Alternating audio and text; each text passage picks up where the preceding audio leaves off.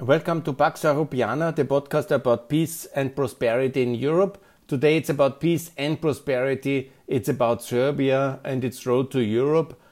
Tomorrow, I record it now on the 4th of October. Tomorrow is the 5th of October. That's the historic day of the fall of Milosevic, the so called Tractor Revolution, a very special day in European history. All Europeans uh, should uh, celebrate the end of such a terrible uh, dictator like Milosevic. Unfortunately, in Serbia today, there is this kind of defense of Milosevic going on. Today already there was Vucic, the president, explaining that he wasn't too bad, you know, and he had, you have to understand him in his time and all this kind of terrible form of excusing a genocidal a dictator and try to uh, clean wash his uh, reputation in history. Obviously, he is a killer. Obviously, he even killed his political mentor Stambolic and he killed many other people. He gave a lot of uh, assassination orders of his political opponents. Some were killed, others survived, uh, like Vuk Draskovic. But it was, of course, you know, a very special moment in the history when then in the failed elections, it was manipulated elections, the people of Serbia proper rose against Milosevic on the 5th of October and the famous tractor, uh, not the tractor um, farmer brought uh, this tractor into Belgrade and he protected the demonstrators, the youth of Belgrade against uh, these uh, shootings with his tractor, basically a big uh, metal construction. He was paving the way uh, to get uh, towards the police station, the media center. There is wonderful video footages on YouTube. Check it out. It's historic and it's big. But unfortunately, even when Milosevic was gone and he later was then in Den Haag and there was trans, uh, transition Obviously, Serbia has not come uh, found the peace with its neighbors, has never accepted to this moment uh, Kosovo as an independent country, has uh, still not gone through this process of uh, coping with the past, of really uh, regretting its past uh, crimes of the four Balkan wars in Croatia, in Slovenia, in Bosnia, and in Kosovo. Obviously, the worst form of atrocities were planned and many committed as well in Kosovo, obviously in Bosnia as well as a consequence. And it's all interconnected, obviously, and the Serbs must come to terms with the past. But on the contrary, they are trying to roll back now against Montenegro, Bosnia, and against especially Kosovo. That must be rejected. And it's time for Western unity to really get this done or we will have to see if the Serb middle classes really will have another 5th of October and rise against Vucic because he is seemingly not ready for peace. That's the tragedy. And that's the whole aspect of my initiative, which I have started here uh, with calling for Serbia for peace, for recognition, and offer something concrete. That is the euro. I think you have seen the op ed I published in the Presse I hope it draws uh, some attention uh, before the Western Balkan Summit, which is now on the 6th of, uh, uh, of October. That will be here now in basically two days, the day after tomorrow.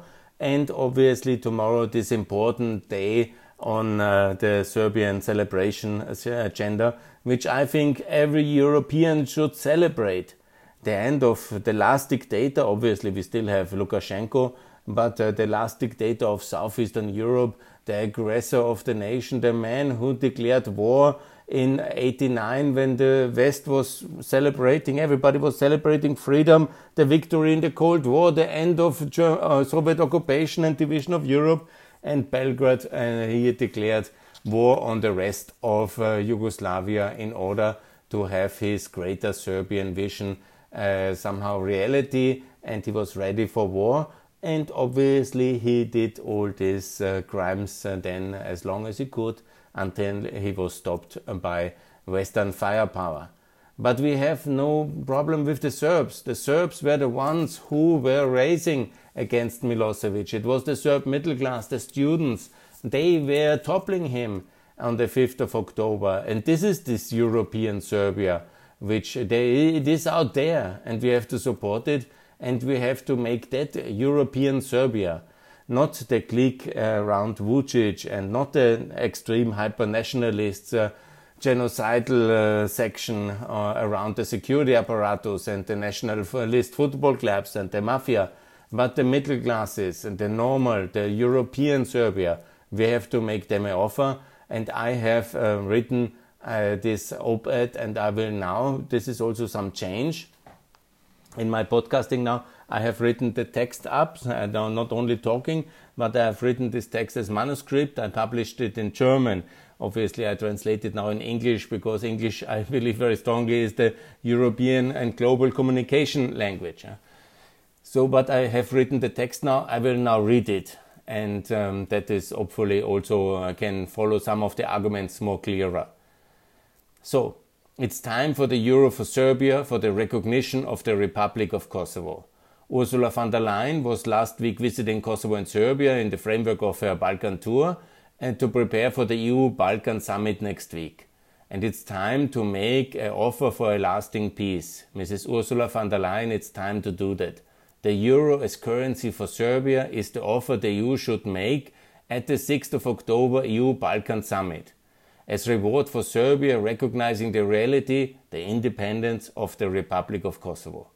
Kosovo and Montenegro have had the euro since 2002 so that's the model and the precedence for the offer for Serbia. The timing is perfect as Croatia and Bulgaria joined the Eurozone now during this EP mandate, European Parliament mandate. So the euro is the dominant currency in Southeastern Europe. So why not accelerate it and unite Europe by the same currency, a more flexible tool than full membership in the political union EU?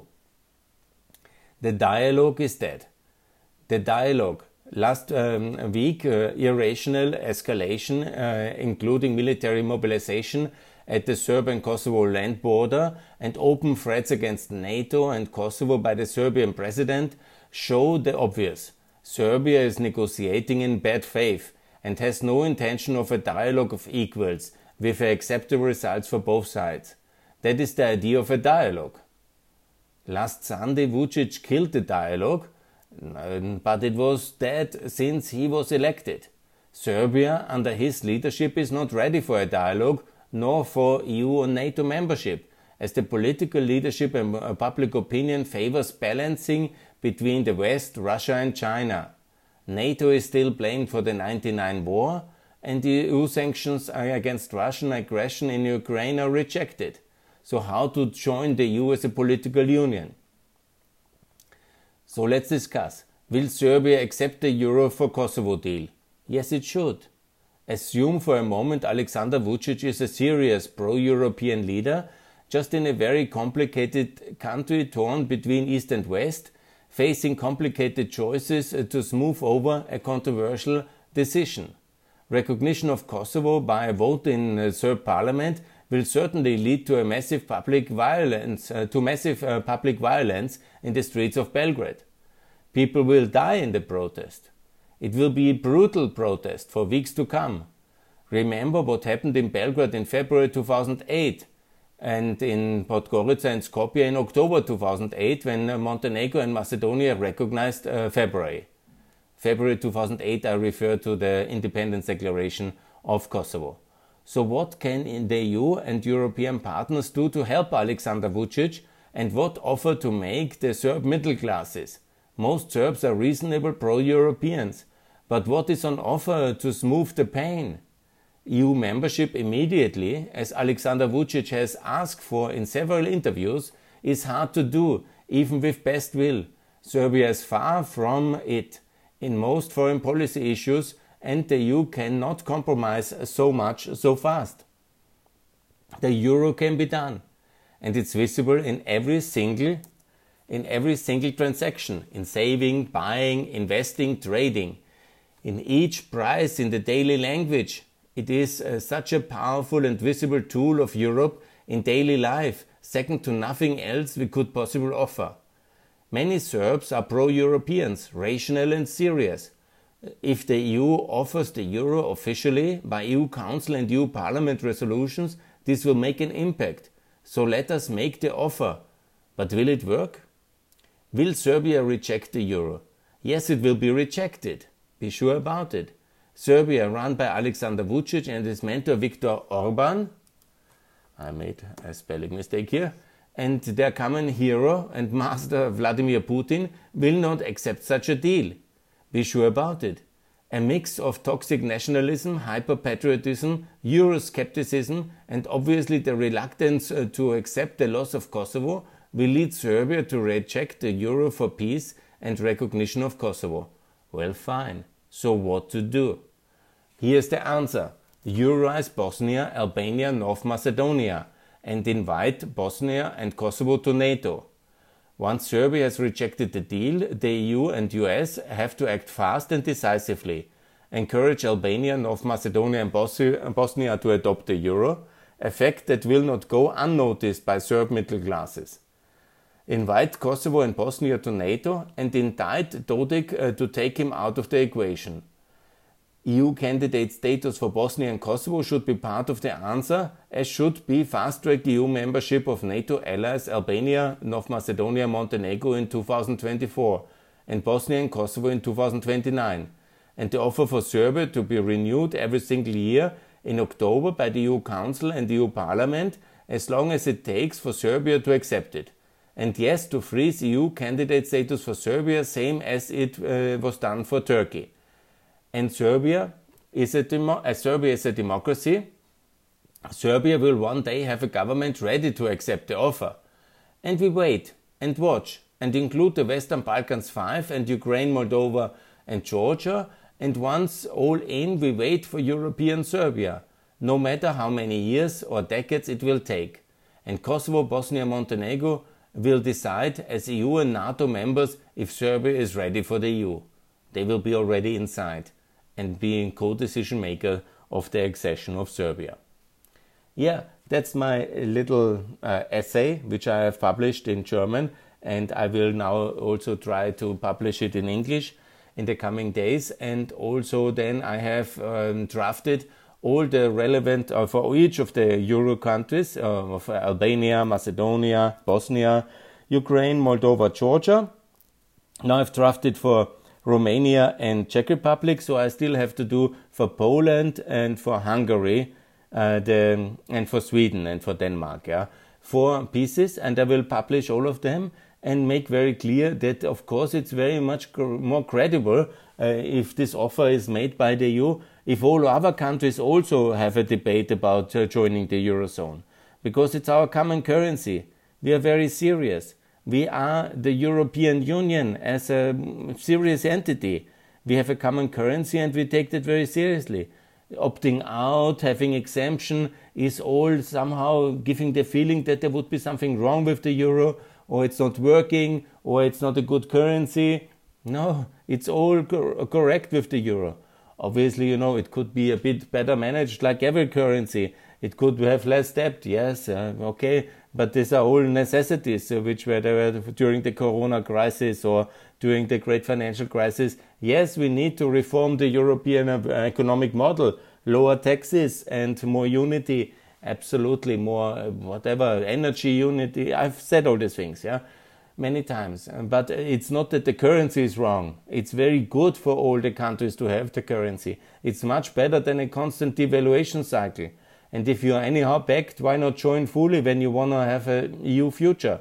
And it's a way to bypass, obviously, the resistance and reluctance of some in the EU who then also want to block a political future. And it's not meant as an alternative to a political future. It should be complementary, actually facilitating and accelerating such a future.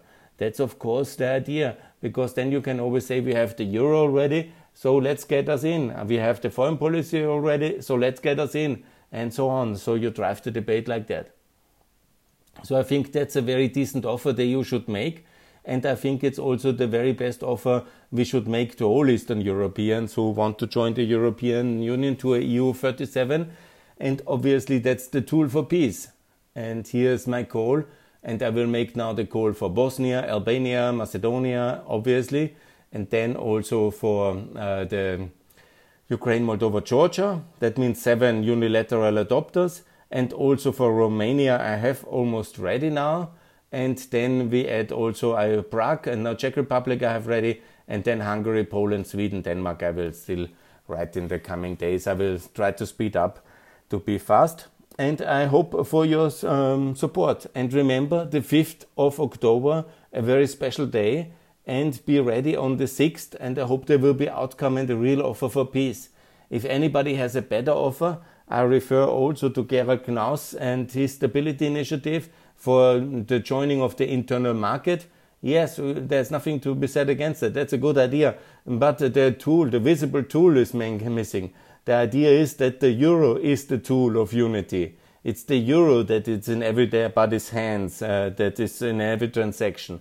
So the internal market without the euro, hmm, it's half the way and it doesn't have the visibility effect. So here it's very important to have the euro and also to have, of course, customs union and internal market. But also these are obviously a little bit more complicated issues to adopt all the regulatory framework for the internal market. But anyhow, it should be done. But so the task is first the euro, and that can be really very easily done. Good. Thanks a lot for listening. More to come on this series for the euro. Thanks a lot. Bye.